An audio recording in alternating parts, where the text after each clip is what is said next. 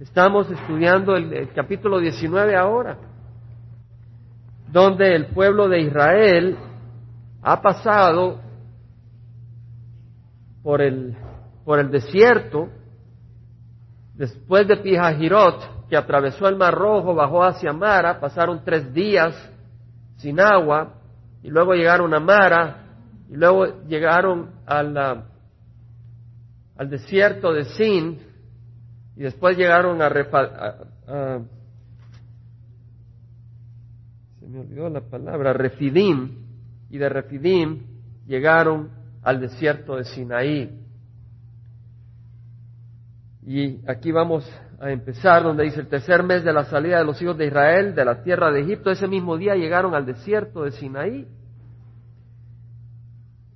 O sea, partieron de Refidim, llegaron al desierto de Sinaí acamparon en el desierto ahí delante del monte, acampó Israel. En otras palabras, llegaron al frente del monte de Sinaí, en una zona desierta, en una zona plana.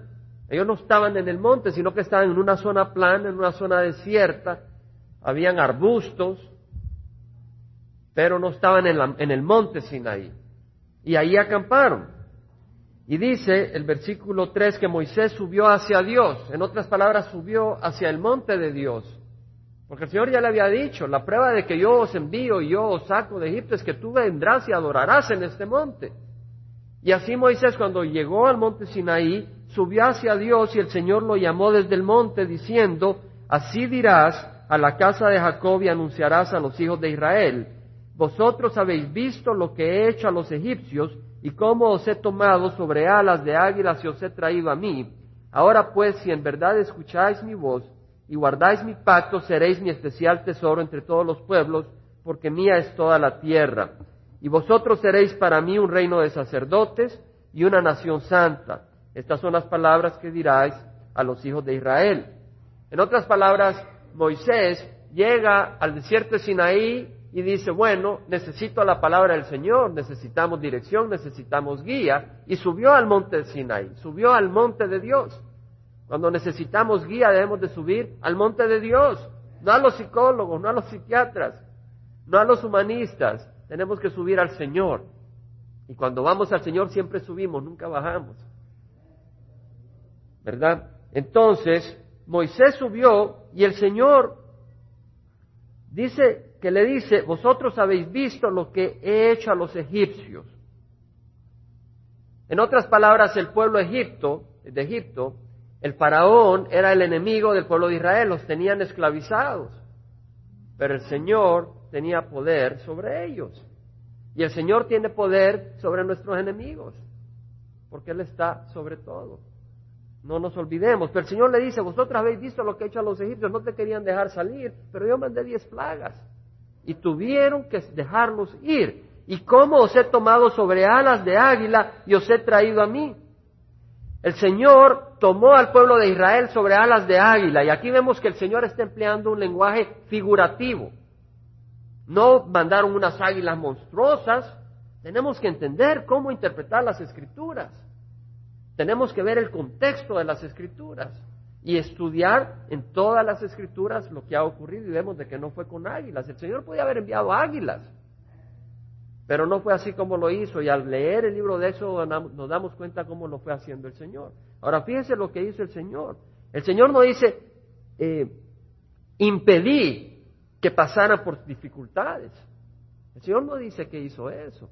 De hecho, el Señor los llevó a dificultades más grandes que las que habían tenido cuando estaban en Egipto. Las dificultades y los retos que tuvo Israel cuando salió de Egipto fueron más grandes. Y cuando llegaban a las situaciones imposibles, el Señor los llevaba en alas de águila. Porque cuando tenían al mar rojo por enfrente y al ejército de Faraón por atrás, estaban sin salida. Peor que cuando estaban en Egipto, porque ahora venía el ejército a matarlos. El Señor con alas de águila los atravesó en el Mar Rojo. ¿Entendemos? Y luego cuando estaban en el desierto tres días caminando, estaban sin agua. Y estaban desesperados y llegaron a Mara donde el agua estaba amarga. Y el Señor le dijo a Moisés que tirara ese árbol y convirtió el agua amarga en agua dulce, milagrosamente, alas de águila. Y cuando llegaron al desierto de Sin, que tenían hambre, el Señor hizo caer pan del cielo y mandó codornices, alas de águila. Los sacó de esas circunstancias con alas de águila. Y el Señor nos promete a nosotros sacarnos con alas de águila. Hemos dejado Egipto y vamos a la tierra prometida. Las circunstancias que tendremos serán a veces más difíciles y más desesperantes, pero el Señor nos va a librar de todas ellas. El Señor nos va a librar, esa es su promesa. El Señor dice en Isaías, los que esperan en Jehová renovarán sus fuerzas, se remontarán con las alas como las águilas, correrán y no se cansarán, caminarán y no se fatigarán. A veces estamos sirviendo al Señor y estamos corriendo y nos empezamos a cansar porque quitamos los ojos del Señor y fijamos la vista en, las actividades o en los problemas y nos empezamos a cansar. Pero cuando estamos cansados, miramos al Señor y clamamos y Él nos levanta con alas de, águila. Porque nos cansamos a veces en el camino del Señor. Habría que ser mentiroso decir que no. Pero nos cansamos a veces, nos fatigamos porque quitamos los ojos del Señor. Y es ahí donde el Señor es fiel y nosotros somos hijos del Señor. Y cuando llegamos a esa situación decimos, Señor, ¿qué estoy haciendo? Señor, ayúdame. Y Él viene y nos levanta. Porque esa es su promesa y ese es el carácter del Señor.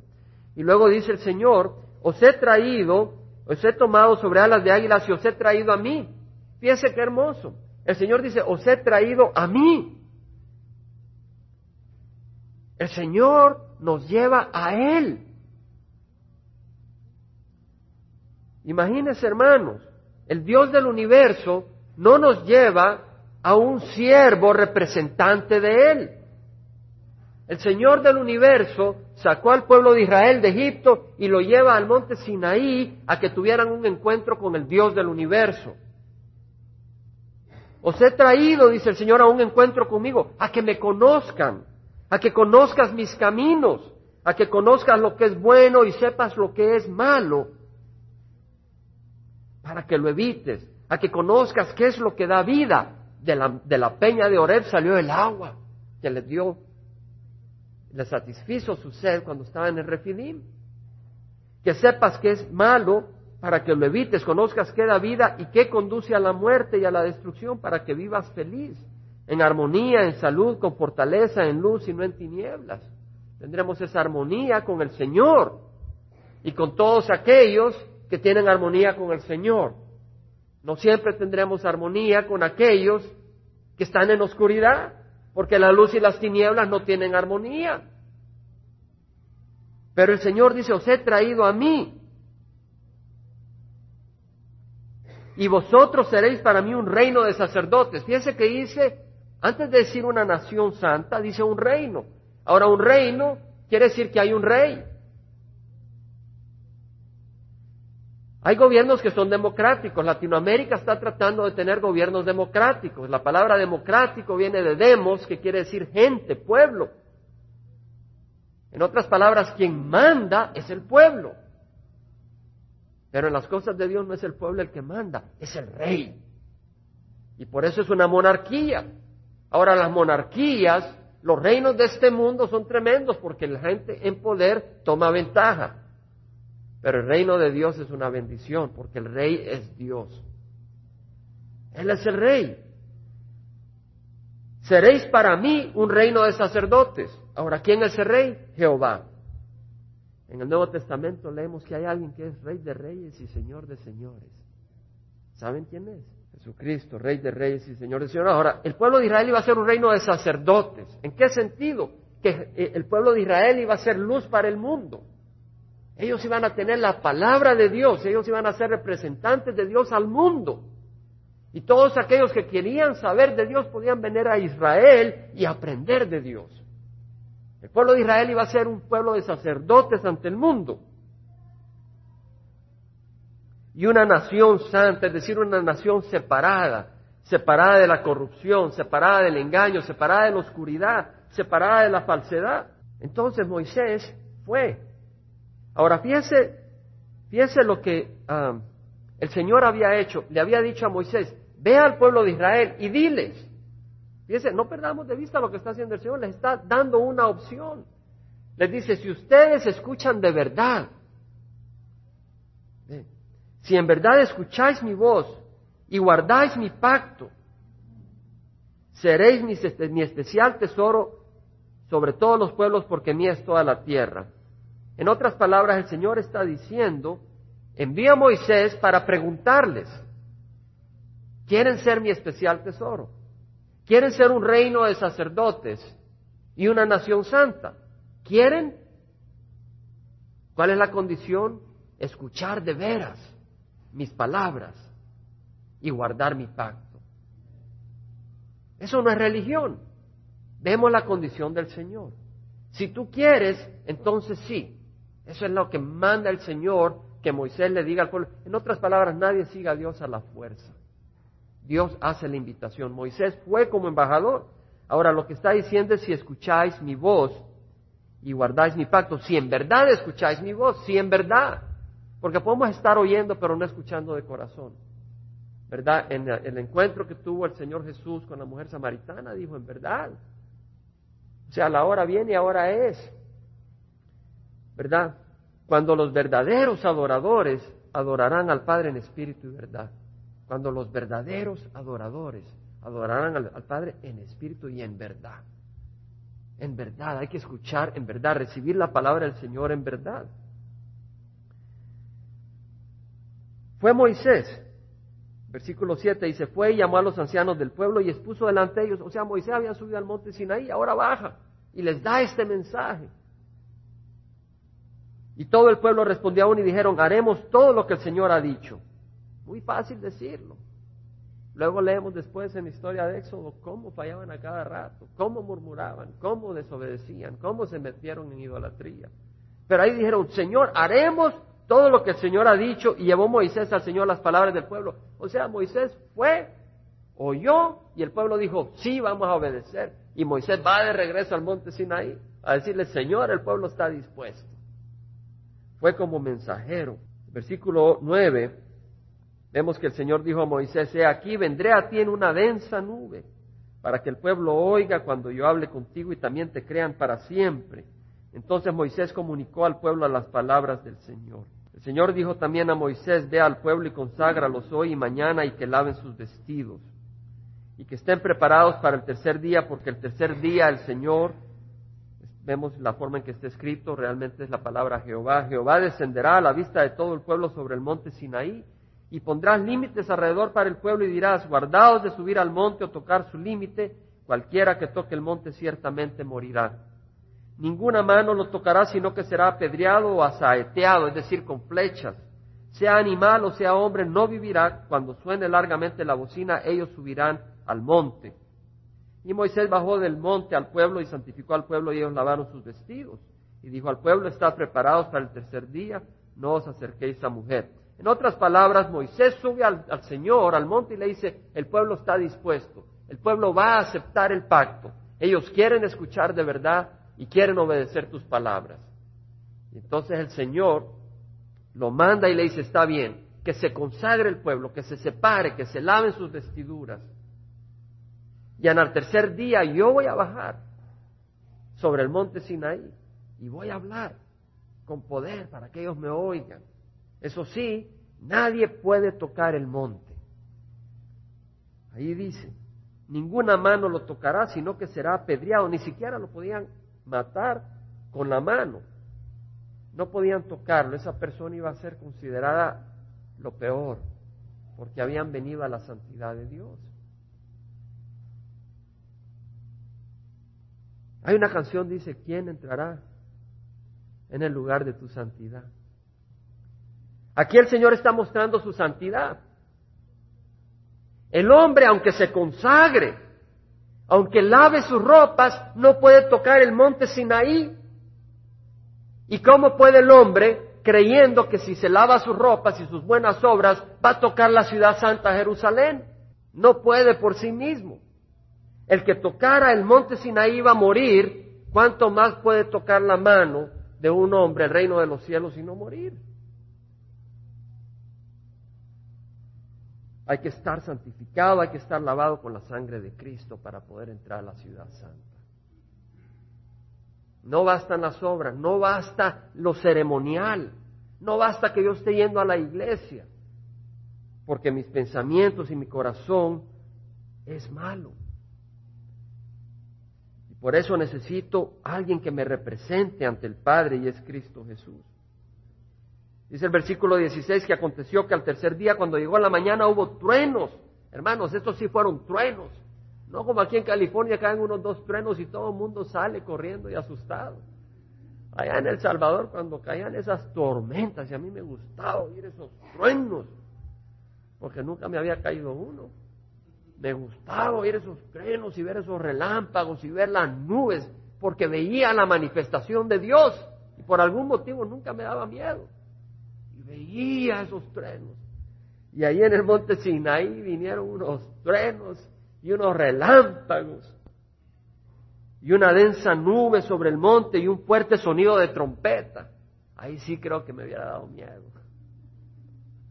Ya una trompeta. Y esta trompeta es el, el, el, el, ¿cómo se le llama? Al cuerno, al cuerno del carnero. Pero este era celestial.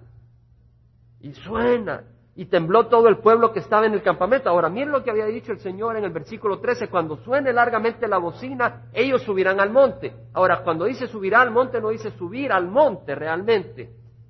En inglés dice come up to the mountain, no come on the mountain. En otras palabras, van a subir hacia donde está el monte. No van a subir el monte si no podían tocar el monte. Cuando sonara la bocina, había dicho el Señor, el pueblo vendrá hacia el monte. ¿Por qué? Porque estaban en el campamento.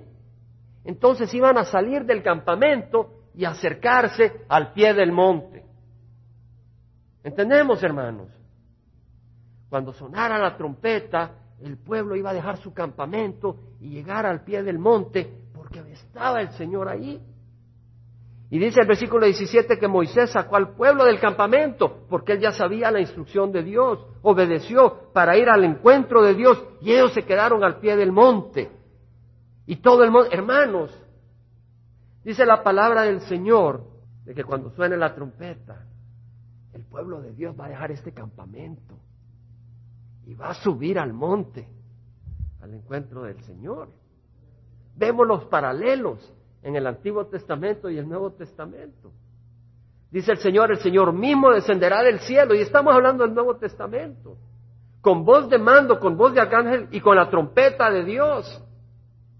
Igual con la trompeta.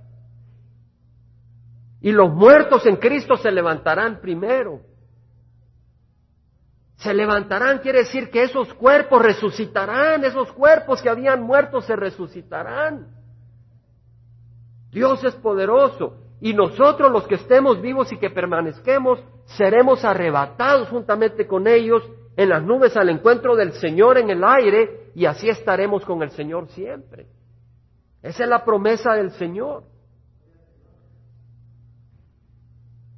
Versículo 18 dice que el monte Sinaí humeaba porque el Señor había descendido sobre él en fuego. Ahora uno dice, no, el Señor del Antiguo Testamento es un Dios de fuego, pero en el Nuevo Testamento no. En Hebreos leemos que el Señor dice que Dios es un fuego consumidor. Dios no ha cambiado, Dios es el mismo ayer, hoy y siempre. Dios es un fuego consumidor. Pero a través de Cristo Jesús venimos a Él, no como una creación caída, sino como hijos adoptados. Y podemos venir y decirle, Abba, Padre, que es una cosa muy hermosa. Pero dice que el monte Sinaí humeaba porque el Señor había descendido sobre él en fuego. El humo subía como el humo de un horno y todo el monte se estremecía con violencia. En otras palabras, todos los sentidos estaban sensibles a lo que estaba ocurriendo. Veían el fuego, huelían el humo, oían los truenos, veían los relámpagos y sentían el monte temblar. Los cinco sentidos estaban ahí recibiendo la presencia del Señor. Dice que el sonido de la trompeta, aumentaba más y más. Moisés hablaba y Dios le respondía con una voz. O sea que ahí estaba Moisés temblando en el afuera del campamento a la base del monte, diciendo, Señor, ¿y ahora qué quieres? Y el Señor le habla y la gente oye, Moisés sube, pero con una voz poderosa. Y Moisés subió. Y el Señor dijo a Moisés, desciende, advierte al pueblo no sea que traspasen los límites para ver al Señor y perezcan muchos de ellos. Pero el Señor ya había dicho eso. Pero el Señor conoce a su pueblo. Y sabe que su pueblo es necio y testarudo. Y le dice a Moisés, ve. Moisés acababa de subir. Ya había estado bajando y subiendo. Y acaba de subir Moisés y el Señor le dice, baja y dile al pueblo, no vayan a tocar el monte. No traspasen los límites para ver al Señor y perezcan muchos de ellos. Hermanos, una vez más, si usted quiere entrar a tocar el monte de Dios por su propia justicia, va a fallar. Y va a tener una gran decepción en el último día. Ah, hermano, pero ¿quién pudo tocar el monte? ¿Quién pudo tocar el monte?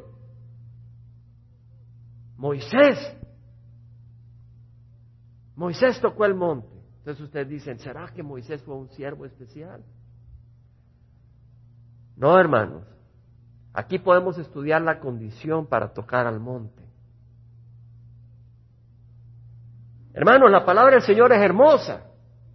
Y debemos de venir con confianza que hay respuestas para las preguntas. Usted busca las escrituras, no va a hallar un hoyo, no va a hallar una contradicción, depende de su corazón. Y si con su corazón tiene miedo de escudriñar, no vaya a ser que haya una contradicción, su corazón no va a recibir nada.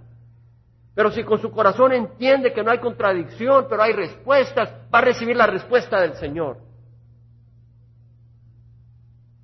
Por eso dice el Señor, escudriña las escrituras, porque las escudriñamos y hallamos la respuesta. Ahora Moisés pudo entrar al monte. ¿Cuál fue la condición? Varios días antes, varios meses antes, él había estado en el monte tendiendo las ovejas. ¿Verdad? Y desde el arbusto el Señor lo llamó. Y Moisés oyó. Y Moisés obedeció su llamado. Y esa es la condición. Ser llamado por el Señor y seguir ese llamado. En estos días el Señor ha llamado a todo el mundo. Porque dice que de tal manera amó Dios al mundo que dio su Hijo unigénito para que todo aquel que en Él crea no se pierda, mas tenga vida eterna. Él dio a su Hijo para que todo aquel que en Él crea el Señor no quiere que nadie perezca, pero que todos vengan al arrepentimiento. El Señor dice, mis ovejas escuchan mi voz, yo las conozco y ellas me siguen, vienen Jesús. El Señor dice, si alguno está cansado y cargado, que venga a mí. El Señor Jesús dice, si alguno tiene sed, que venga a mí y beba. Como dicen las escrituras, todo el que viene a mí, de lo más profundo de su ser, botarán ríos de agua viva. Entonces el Señor nos está llamando y nos dice, tienes sed, ven a mí. Tienes hambre, ven a mí, dice el Señor. Estás cargado y cansado, ven a mí y hallarás descanso. El Señor te está llamando. Pero si Moisés hubiera rehusado el llamado del Señor, no hubiera podido subir al Monte Santo. Moisés subió al Monte Santo porque había sido llamado por el Señor. Moisés dijo al Señor, el pueblo Versículo 22 dice también que se santifiquen los sacerdotes. El Señor le está diciendo a Moisés que le advierta al pueblo y también que se santifiquen los sacerdotes. ¿Cuáles, hermano? Todavía no estaban los sacerdotes arónicos. ¿Se acuerda que el Señor estableció una casa de sacerdocio? Que iba a venir Aarón el primer sacerdote y luego su descendencia. Todavía Aarón no había sido nombrado sacerdote. Pero habían sacerdotes en el pueblo antes de que estableciera el Señor la orden levítica de sacerdocio. Habían estos jóvenes, estos jefes de familia que celebraban sacrificios. Dice, que se santifiquen los sacerdotes que se acercan al Señor, no sea que el Señor irrumpa contra ellos. Aún los sacerdotes, dicen. Y Moisés dijo a Jehová, dijo al Señor, el pueblo no puede subir al monte Sinaí porque tú nos advertiste diciendo, pon límites alrededor del monte y santifíquelo. Imagínense qué interesante. Viene el Señor y le dice a Moisés, mira, baja. Diles que no vayan a tocar el monte. Diles que se santifiquen porque si no van a morir. Y viene Moisés y como que si el Señor no sabe, le dice, Señor, pero ellos ya saben eso. Interesante, ¿verdad? El Señor lo manda a Moisés y el, Moisés le dice, Señor, ya, ya lo saben ellos, no tienes que decirlo. Pero no es así. El Señor le dice, ve, lo manda, ven. ¿Se ha encontrado alguna vez arguyendo con Dios? Moisés se ponía a arguir con el Señor. Y a veces decimos, no estoy arguyendo con el Señor, pero es con el Señor que estás arguyendo. Tal vez el Señor te está diciendo algo y tú dices, no, no, pero es que así es la cosa. Y estás arguyendo con el Señor. El Señor dice, obedece mi voz. Ve, desciende y vuelve a subir, tú y Aarón contigo, para que los sacerdotes y el pueblo no traspasen los límites para subir al Señor, no sea que Él irrumpa contra ellos. Descendió pues Moisés y advirtió al pueblo. Obedeció. Y luego habló Dios. En versículo 1 del capítulo 20 dice que habló Dios todas estas palabras diciendo, yo soy Jehová tu Dios, que te saqué de la tierra de Egipto, de la casa de servidumbre. El Señor te sacó de la casa de esclavitud, le está diciendo. El Señor está hablando. El pueblo está abajo. Moisés ha bajado para decirle no toquen el monte y el Señor está hablando. Los truenos, la nube, el fuego, el humo. Imagínese el evento. Y dice, no tendrás otros dioses delante de mí. Pues algo muy hermoso. Dios es aquello, aquel, aquella persona que tiene dominio sobre tu espíritu. Ese es tu Dios. Pueden tener dominio sobre tu cuerpo. Por ejemplo, el pueblo de Israel estaba esclavo de Egipto. Pero no eran, eh, eh, el faraón no era su Dios porque su alma no estaba esclava de Egipto. Pero cuando una persona está esclavizada de las drogas y no tiene control, y las drogas tienen poder sobre esa persona y esa persona vive por las drogas, ha hecho a las drogas su Dios. Lo mismo la persona cuya alma depende del licor y no tiene poder sobre el licor. Y el licor lo tiene abajo y lo tiene tirado y esa persona vive para llegar el fin de semana y tomar, ir a celebrar y, pasar bebiendo. Esa persona tiene un Dios que es el licor. O la persona que vive por la pornografía. ¿Verdad? Este, tenemos el caso de, de este hombre que había violado y matado decenas de mujeres y murió en la silla eléctrica. Esta persona no tenía control y vivía para la pornografía. Para eso vivía.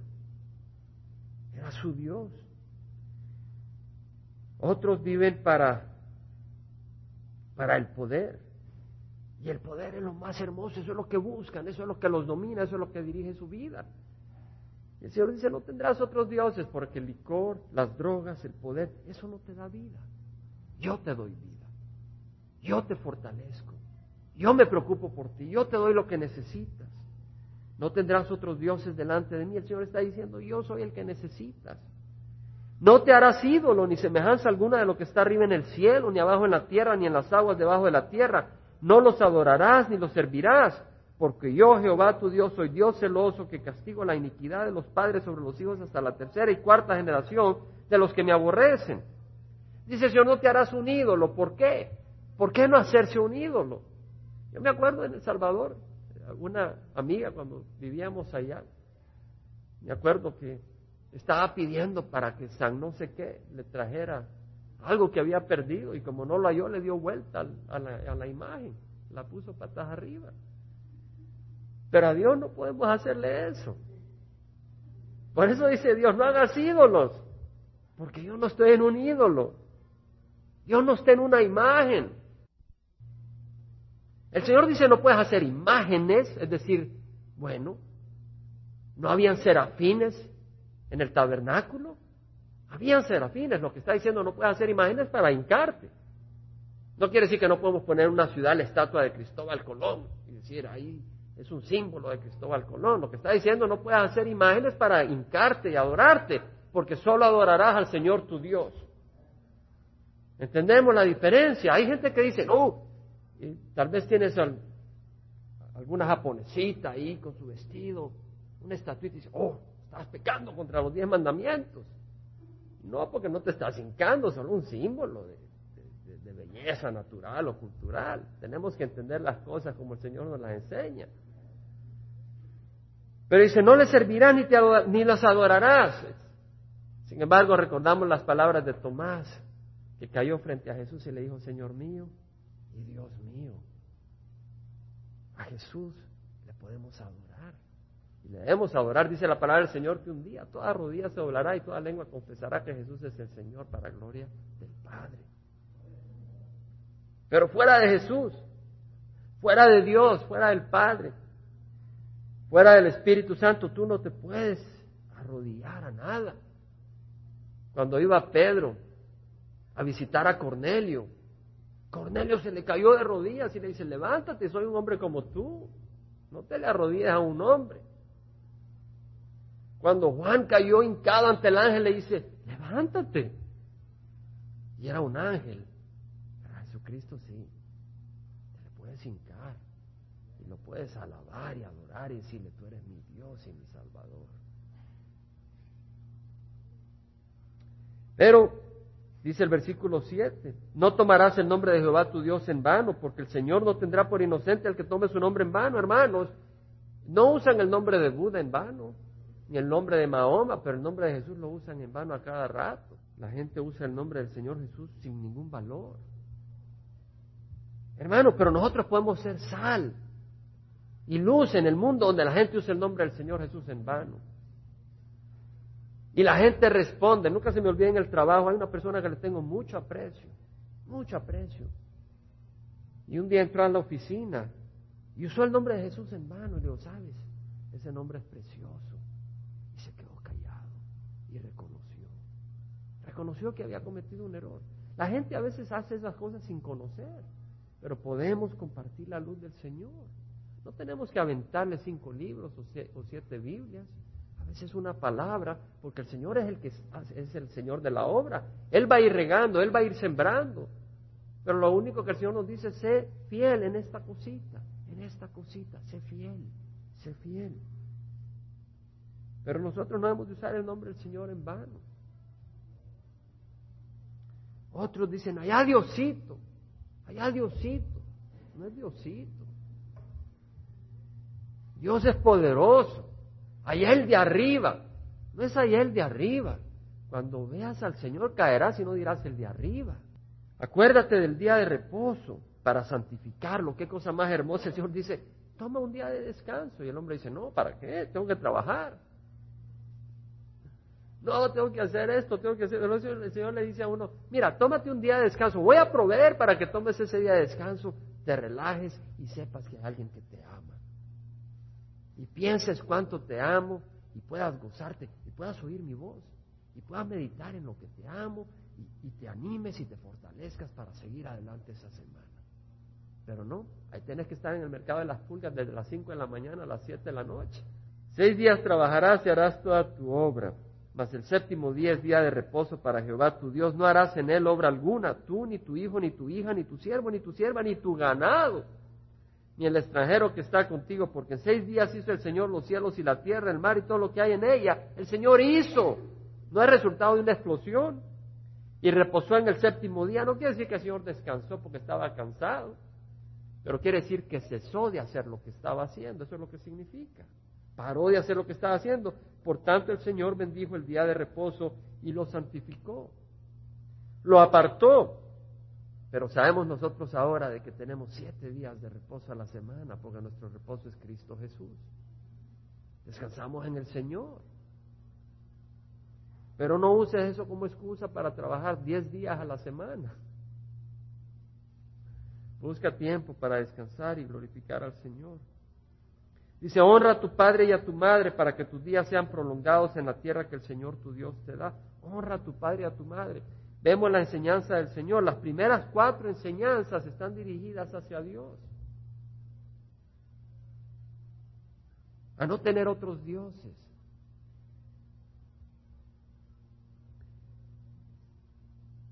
A no tener ídolos no tomar el nombre del Señor en vano, a tomar el día de descanso y dedicárselo a Él. Los primeros cuatro mandamientos dedicados al Señor y los siguientes seis mandamientos hablan de nuestra responsabilidad con los hombres. Dice, honra a tu padre y a tu madre, empieza con los padres, honralo. En otras palabras, no hables mal de tus padres. sea lo que hayan sido, sea lo que sean, mejor guárdate sus defectos, pero no hables mal de tus padres. No matarás. El Señor ha dado autoridad a los gobiernos para usar los castigos como la pena de muerte para proteger la vida. Es interesante que en este país se quejan y, y hacen una gran buruca cuando van a matar a un asesino que ha matado 20 personas para tratar de poner un paro, pero no dicen nada con 30 millones de abortos. Pueden matar al inocente, pero al asesino, pobrecito, no lo pueden matar. Cuando el Señor dice no matarás, se está refiriendo a asesinato. No cometerás asesinato. Sí, habían guerras y el Señor usó al mismo pueblo de Israel en guerras y mataban. Pero era en otro contexto. Aquí lo que está diciendo es no cometer asesinato, la ira del hombre vengándose contra su hermano. Dice, no mates. No cometerás adulterio.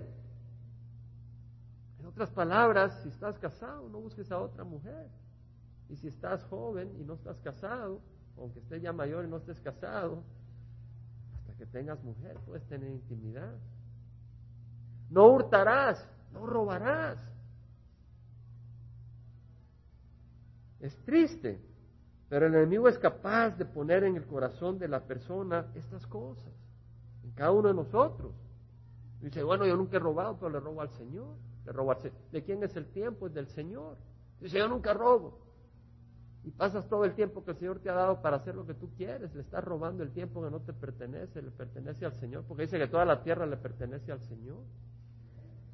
Pero en el Antiguo Testamento no se entendía en ese contexto. Y la gente lo entendía literalmente, pero es más que literal, porque el Señor dice, el que mira cuando se va a una mujer, ya cometió adulterio. O sea que la, la ley los diez mandamientos están activos para el tiempo nuevo y con mayor profundidad.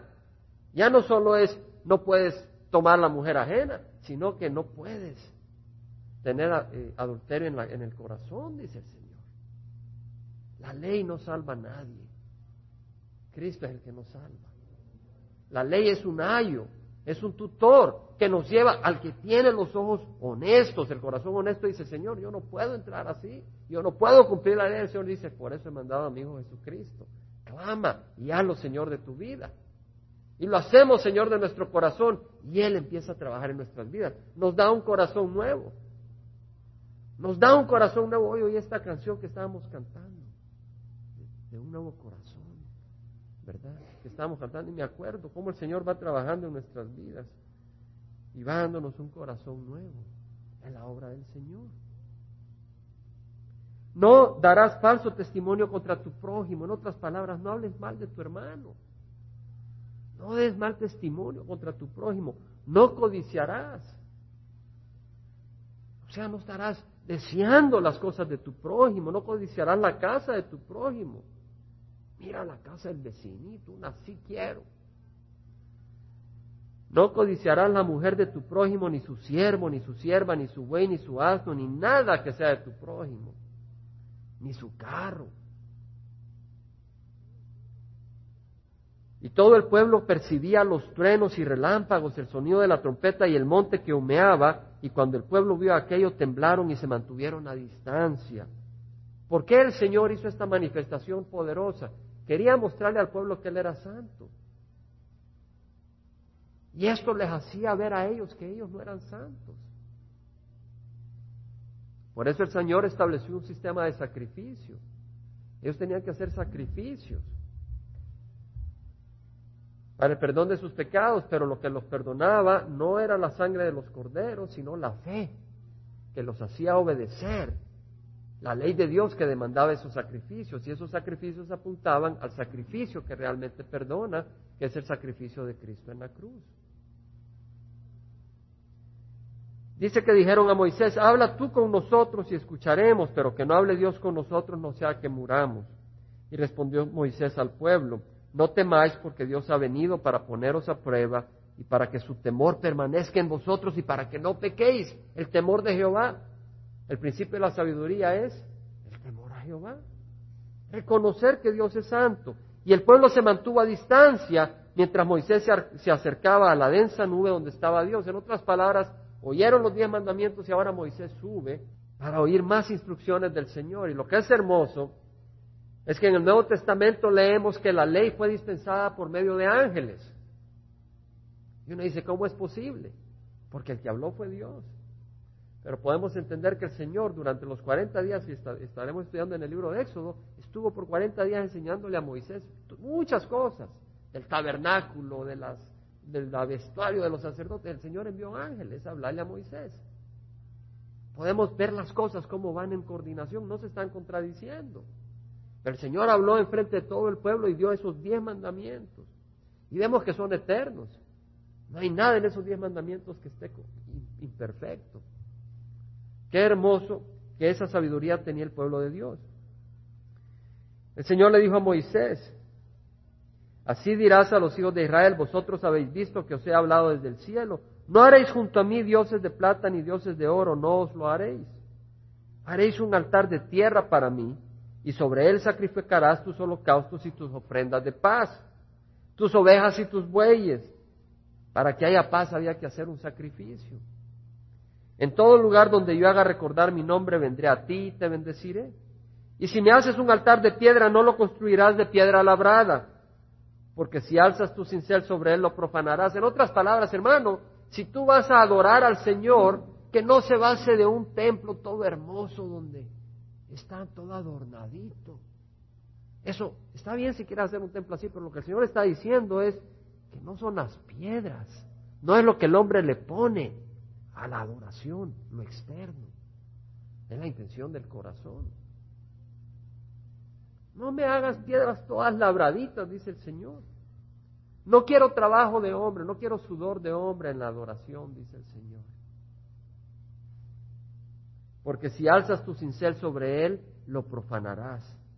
Y no subirás por gradas a mi altar para que tu desnudez no se descubra sobre él. Hermanos, el sacerdote al subir sobre sus gradas iba, iba a descubrir su, su, cuerpo, porque su ropa no era con pantalones. Y el Señor dice, no, no descubra su desnudez. Ahora, ¿usted qué cree que es peor? ¿La desnudez física o la desnudez moral del hombre? La desnudez moral del hombre. No podemos ofrecer sacrificios aceptables al Señor si no estamos vestidos con la sangre de Cristo. Ahí terminamos, hermanos. Vamos a parar. Vamos a pararnos y le pido a la hermana la agarro de sorpresa. No sé si se acuerda las el tono de esa canción que dice, Señor, ¿quién entrará en el lugar de tu santidad? ¿Se acuerda, hermano? Vamos a tratar. Vamos a cerrar los ojos, hermanos. Y vamos a recordarnos de que podemos entrar al lugar de la santidad por medio de Cristo Jesús, ese nuevo camino que el Señor abrió. Y démosle gracias al Señor que nos ha llamado no a un monte donde temblamos por los truenos, y por la nube y por el fuego, pero nos acercamos a la ciudad santa Jerusalén. Como un hijo viene a su padre y tenemos esa bendición. Démosle gracias al Señor. Démosle gracias al Señor. Y acordémonos, hermanos, que si el Señor llevó en alas de águila al pueblo de Israel cuando lo sacó de Egipto, si tú tienes problema en algún área de tu vida, el Señor promete llevarte en alas de águila si tú le entregas su corazón. Si tú no le entregas el corazón, Él no te puede llevar en alas de águila. Pero Él te dará victoria en las áreas donde tienes problemas. Porque el Hijo de Dios se manifestó con este propósito para destruir las obras de Satanás. Para eso se manifestó Jesucristo. Quiere decir que hay una promesa del Señor. Destruir las obras de Satanás en nuestro corazón. Él libró al pueblo de Israel de la esclavitud de Egipto y no había derramado la sangre de su Hijo Jesucristo en la cruz. Y ahora que ha derramado la sangre de su Hijo Jesucristo, Él nos librará a nosotros de cualquier cosa que nos esclavice.